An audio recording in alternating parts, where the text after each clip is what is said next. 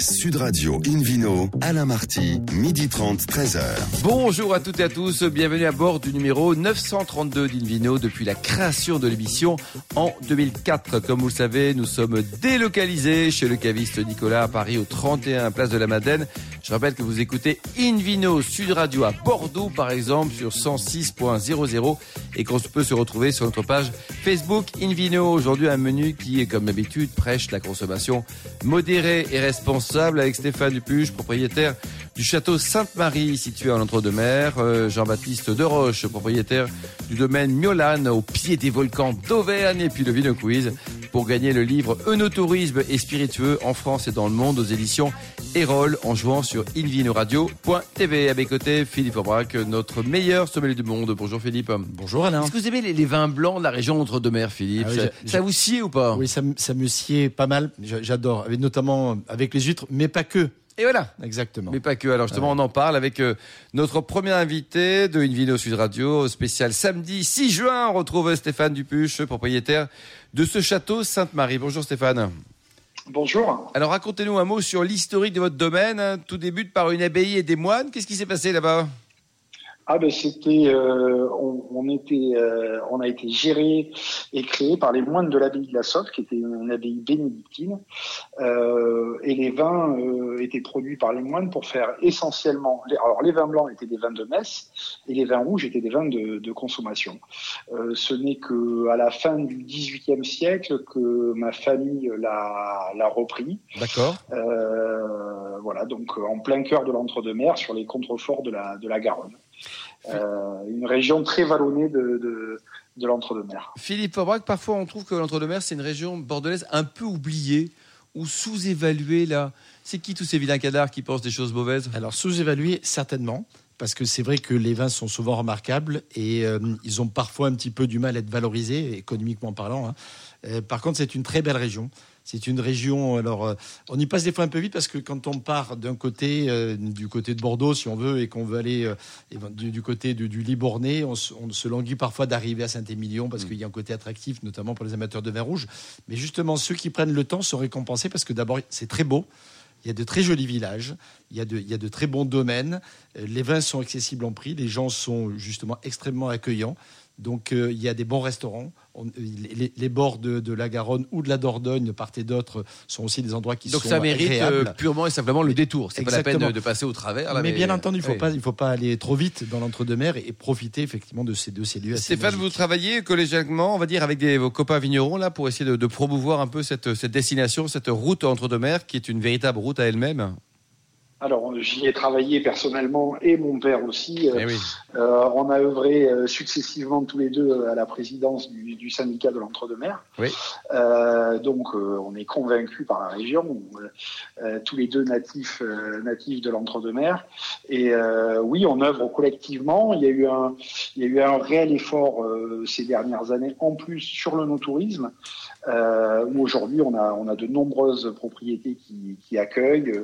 Ben, nous-mêmes, on, on- a, on a fait des efforts avec des salles de dégustation, euh, avec des ouvertures le week-end, ce qui était, ce qui était, euh, ce qui était il y a encore une dizaine d'années euh, encore assez faible. Et euh, aujourd'hui, on a vraiment une, on a vraiment une, une expertise touristique et on attend, on, on attend tous les tous les De étés. pied ferme. Tous les, Ouais, tous les touristes. ferme. Ah oui. tous les touristes pour des dégustations euh, euh, et puis pour la découverte euh, donc euh, du vignoble et du patrimoine. Euh, on a de nombreuses bastides, donc euh, euh, il y, a, il y a tout un patrimoine. C'est c'est une destination qui est très familiale euh, et qui euh, et qui est surtout euh, très itinérante. On a on a une piste cyclable qui traverse l'entre-deux-mers d'est en ouest, qui est magnifique. Combien de kilomètres, Euh, Stéphane? Oh, elle fait une quarantaine de kilomètres. Elle va de Bordeaux à Sauveterre de Guyenne. Ce qui est très Je sympa, c'est c'est très sympa. Ouais, ce qui est très sympa. Vous pédalez un peu, Euh, Philippe Aubrac, vous? Ça m'arrive. Ça vous arrive, c'est sympa la, la balade à vélo. hein. Moi, j'aime beaucoup le tandem surtout. Le tandem, oui. Vous êtes devant, derrière. Alors, vous avez combien d'hectares au total, Stéphane euh, en, Quelles appellations? Vous êtes uniquement l'entre-deux-mer ou faites autre chose? Non, ah, non, non, non. Alors, euh, l'entre-deux-mer euh, est une, appellation qui n'est que blanche, mais la région viticole entre-deux-mer, donc, produit, on peut produire du Bordeaux ou du Bordeaux supérieur, et sur les, sur les, sur la vallée de la, sur les contreforts de la Garonne, on peut produire des côtes de Bordeaux. Euh, donc nous, au château Sainte-Marie, on, a, on cultive 65 hectares qui sont, euh, qui sont répartis de manière assez euh, surprenante parce qu'à Bordeaux, on a, on a l'habitude de penser que les, que les blancs sont, sont toujours faits en faible quantité. Euh, nous, ça représente 40%. Oui, c'est beaucoup. Ouais, essentiellement dû au type de terroir que l'on a. On est sur des argilo-calcaires. Euh, Et en cépage, vous avez quoi? Les cépages classiques du Bordelais? Alors sur les cépages blancs, on est sur Sauvignon blanc, Sauvignon gris, Sémillon muscadelle. On a réimplanté un tout petit peu de, colombard, euh, des sélections nacelles de colombard qui ont, qui intérêt surtout pour amener un peu de, fraîcheur et de vivacité.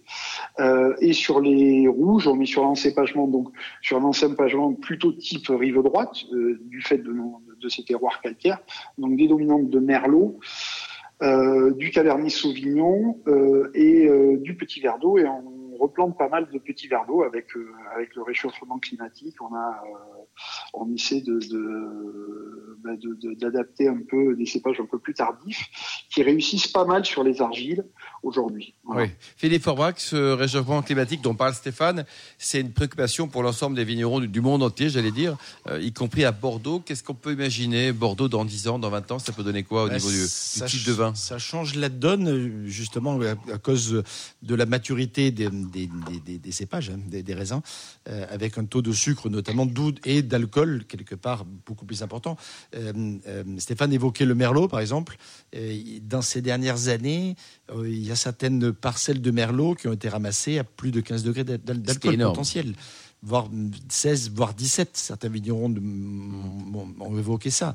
Donc c'est assez, c'est assez incroyable euh, parce que l'esprit de l'arc atlantique sur des vins qui étaient faits plutôt d'une certaine fraîcheur, voire des notes un petit peu végétales à certains on est quasiment à la du Rhône. Exactement. Quand on déguste à l'aveugle, on est plus près de, de, la Méditerranée bah que de l'Atlantique. Stéphane, ça vous inquiète les, les, propos, l'évolution, ou vous pensez que grâce à tous nos cerveaux bien faits, on va trouver les, bons cépages pour euh, continuer à produire les, parmi les meilleurs vins du monde? Alors, euh, ça m'inquiète forcément. On, est encore sur une année euh, très très précoce. Là, on est parti, euh, on, a fini la floraison dans des dans des conditions parfaites avec donc du soleil et et, du vent. donc, un moment parfait pour la floraison, ce qui veut dire qu'on va être sur des vendanges cette année. on voit des vins blancs chez nous autour du 20 août. 20 août. on a, ouais, on n'a pas la date précise encore aujourd'hui. C'est encore un peu tôt, mais mais, euh, mais on, sera d'ici fin août, on sera, on sera sur les vins blancs. C'est impressionnant encore. Euh, et sur les merlots, euh, on, y sera mi-septembre. Oui, mi-septembre. Ouais, ça, ça change beaucoup de choses. Dites-nous, au niveau des rosés, là, je vois que dans votre gamme, vous avez des rosés aussi. c'est quoi? C'est marginal pour vous, Stéphane? Ou alors vous suivez un peu le développement national et international, d'ailleurs, des rosés?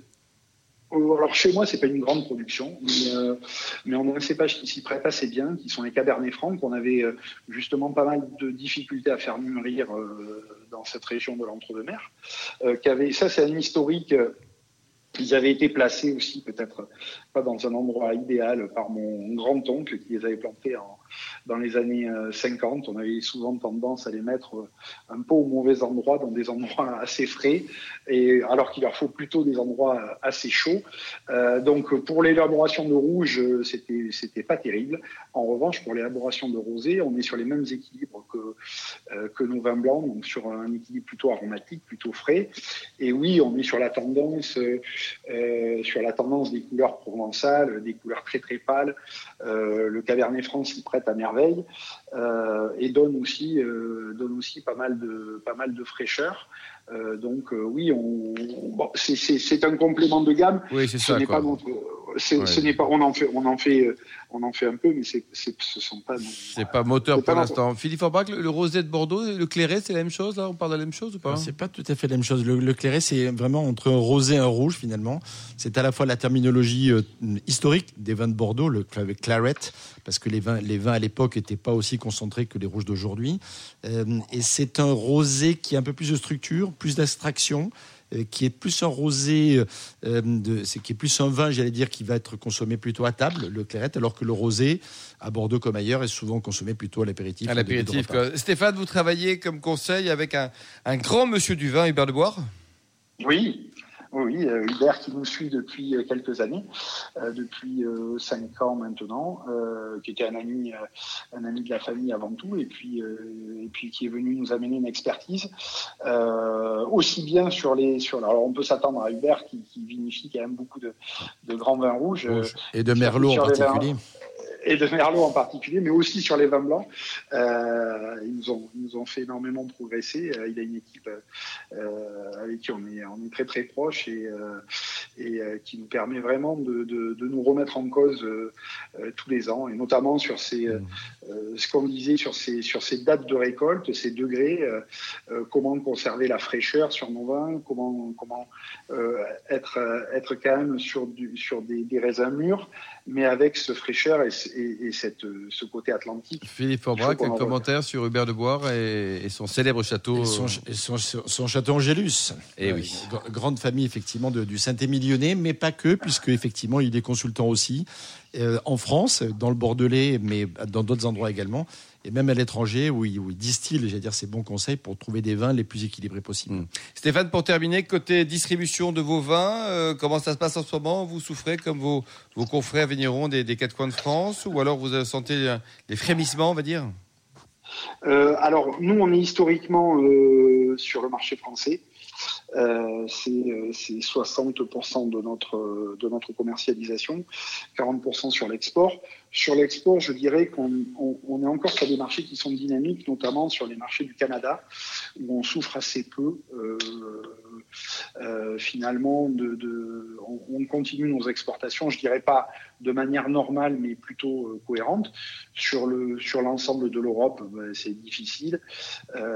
Sur l'Asie, c'est difficile aussi en ce moment. On a on a quand même quelques commandes, je dirais, de, de, de réassortiment. ça tourne au ralenti quand même pour l'instant. Voilà, ça tourne ralenti. Et sur la France, euh, nous qui sommes historiquement euh, sur le sur le trad, donc le, le, le, le CHR.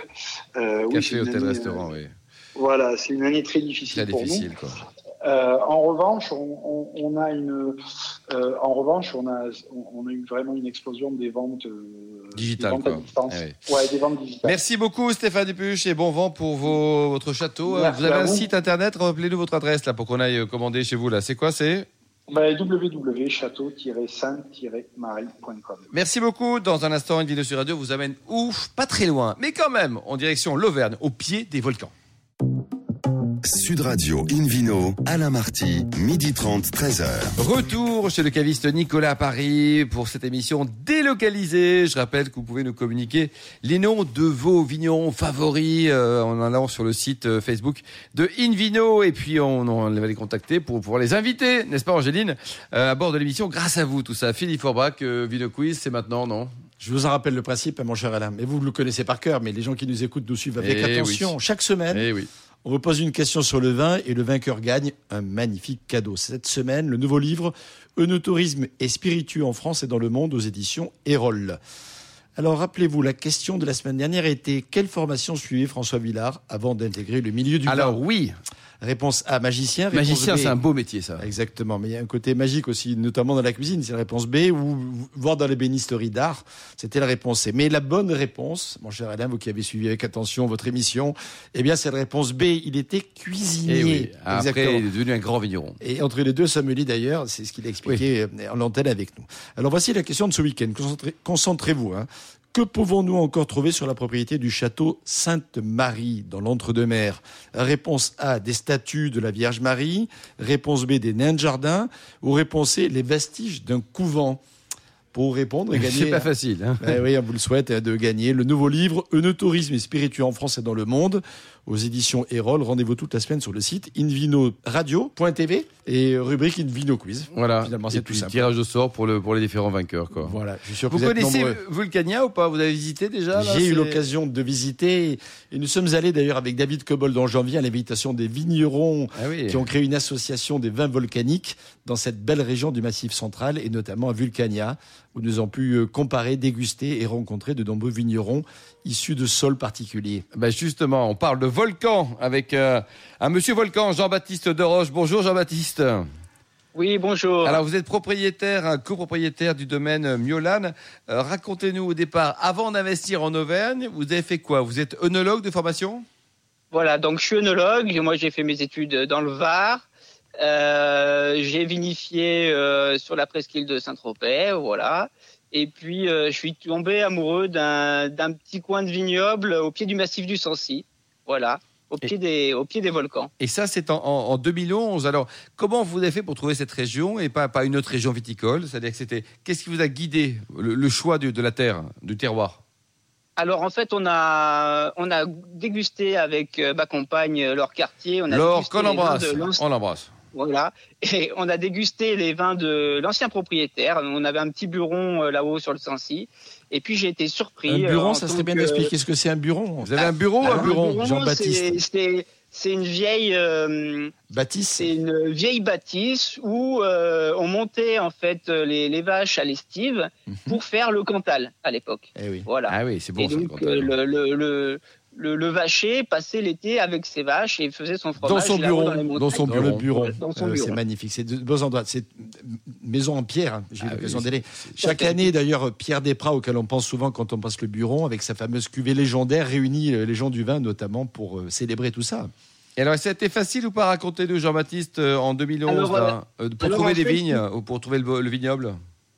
Alors euh, en fait, euh, moi ce qui m'a ce qui m'a épaté, c'est que j'ai goûté ce vin-là et je pensais pas du tout faire du vin en Auvergne, ni m'installer en Auvergne.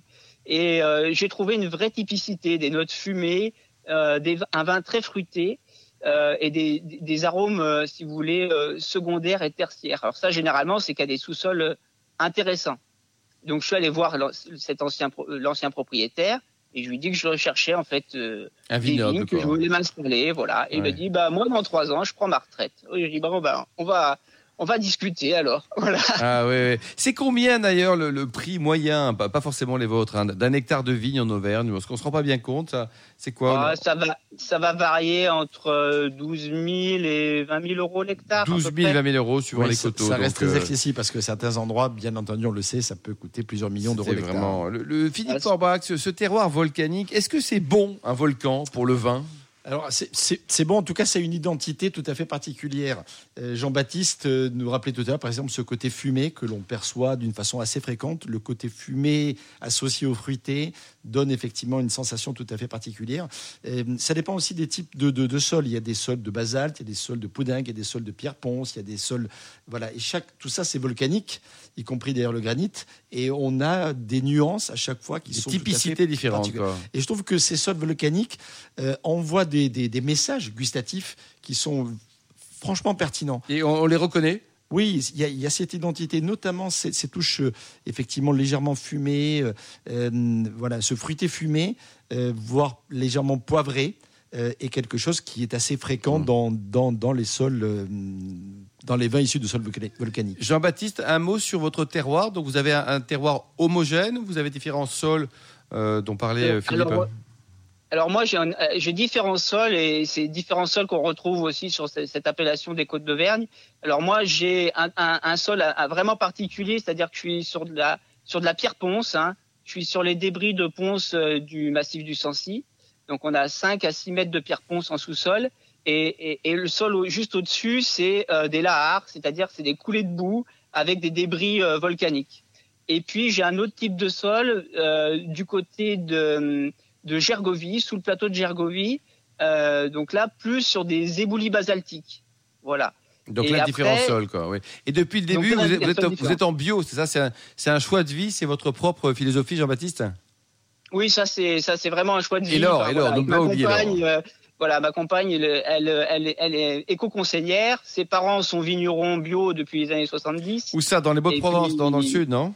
Tout à fait, voilà, Mat de Gourgonier dans les Beaux-de-Provence. Belle maison. Et, donc c'est vraiment, euh, voilà, quelque chose euh, qui nous tient à cœur et puis qui. qui Donc elle est passée du sud de la Provence au climat euh, d'Ardèche, d'Ardèche, d'Auvergne. Là, c'est. Elle, vous aime beaucoup. Elle vous aime beaucoup quand même, non? Oui, je crois. Oui, je crois. Non, mais elle n'est pas du tout déçue parce qu'il pleut, il pleut assez peu en Auvergne.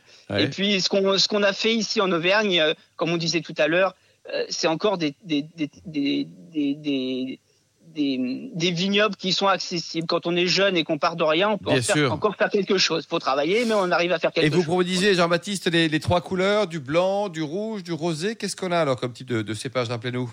Alors là, on travaille beaucoup avec le pinot noir, le gamay.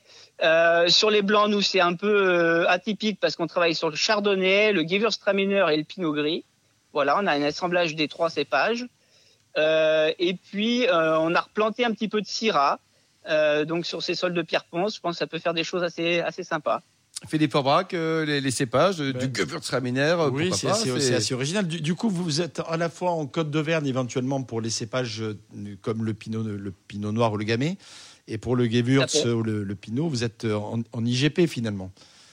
Alors même on sort, on est, on est même en 20 France en 20 sur l'assemblage, parce que le Gewürztraminer n'est pas n'est pas dans dans, dans, dans, la nomenclature des IGP.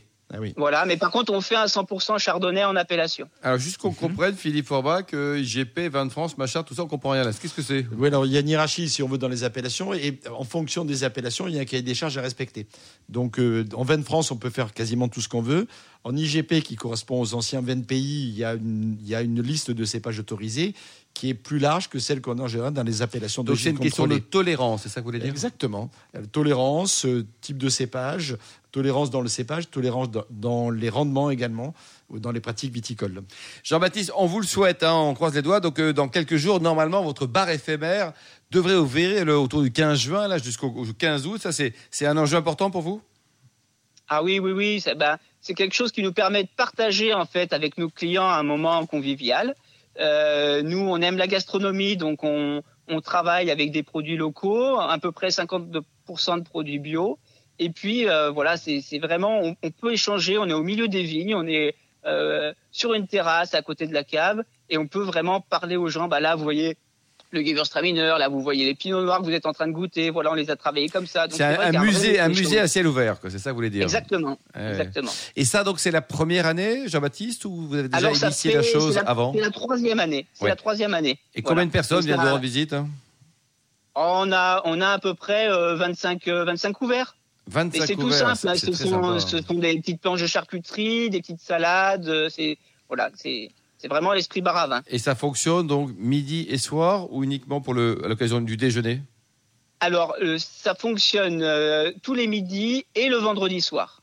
Tous les midis et vendredi soir. Là, il faut noter parce que si, on a, si tout va bien, il faut absolument venir vous rendre visite. Pour terminer, vous étiez également actif, ou vous êtes toujours d'ailleurs actif, au niveau du syndicat des, des Côtes d'Auvergne. Il est dynamique ce syndicat? Ah oui, on, est, on, sent, on sent une vraie dynamique aujourd'hui. Ben, par rapport au volcanisme et puis par rapport à l'arrivée de, bah, de jeunes. Hein. Le métier de vigneron fait. Les gens se s'affectionnent pour ce métier-là. Alors, euh, on s'entraide. Est-ce que, est que les, jeunes, les vignerons anciens accueillent à bras ouverts les, jeunes vignerons comme vous l'avez été il y a peu de temps? Ah oui, oui, oui, ça c'est, oui, ça c'est quand même important. Oui, oui, bien sûr, on a des conseils. Euh, euh, oui, oui, ça c'est sûr. En, Auvergne, on ne se rend pas bien compte, il y a beaucoup de, vignerons, d'acteurs entre le, vigneron indépendant, la cave coopérative ou, les négociants, euh, Jean-Baptiste de Roche Alors, on est, euh, de mémoire, on est à peu près 25, euh, à peu près 25, entre vignerons indépendants, la cave coopérative et puis euh, les négociants, c'est beaucoup aussi des vignerons qui achètent aussi un peu de raisin. Aussi. Oui.